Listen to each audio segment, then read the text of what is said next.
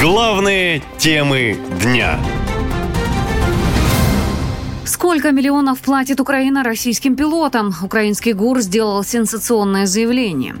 Российскому пилоту, который перегонит на Украину МиГ-31 с ракетой «Кинжал» на борту, ГУР Украины заплатит 2 миллиона долларов и даст документы любой страны НАТО на выбор для всей семьи. Глава разведки Украины Буданов лично обратился к российским военнослужащим. Вы можете закончить войну уже сейчас.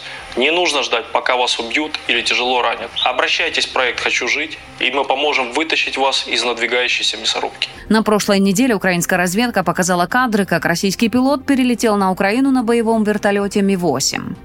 Аккуратно! Топливо течет! Вышли!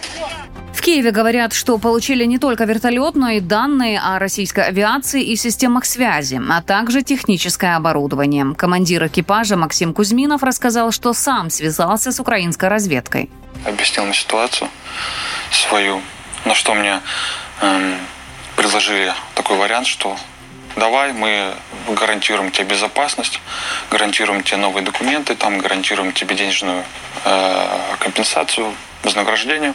То есть обговорили все вот эти детали и начали планировать уже непосредственно мой перелет. По словам пилота, он перелетел границу на предельно малой высоте, отключив датчики. Два других члена экипажа не знали, куда летят. После посадки они решили скрыться и, по данным СМИ, были убиты.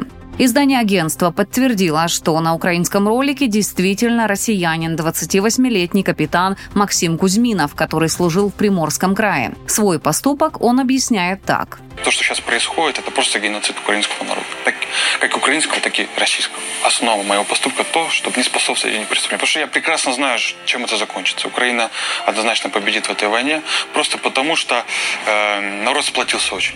В Минобороны России пропажу Ми-8 не комментировали. А военные эксперты говорят, что за операцию россиянин получил полмиллиона долларов, новый паспорт и право выбирать, в какой стране жить. Оставаться на Украине или переехать на Запад – это только его решение, уточняет военный эксперт Валерий Рябых вы э, перейдете на сторону добра не только один, отказавшись от ведения войны, а приведя с собой ту же какую-то боевую машину, можете э, получить э, достаточно большие суммы. Вот в частности за боевой самолет, истребительной или штурмовой авиации Украина предлагает до миллиона долларов. Ранее озвучивались такие цифры. Что касается вертолета, это где-то э, полмиллиона долларов. Ну и, конечно же, там э, от сотен, э, от сотни тысяч долларов за танк до десятков тысяч долларов за боевые машины.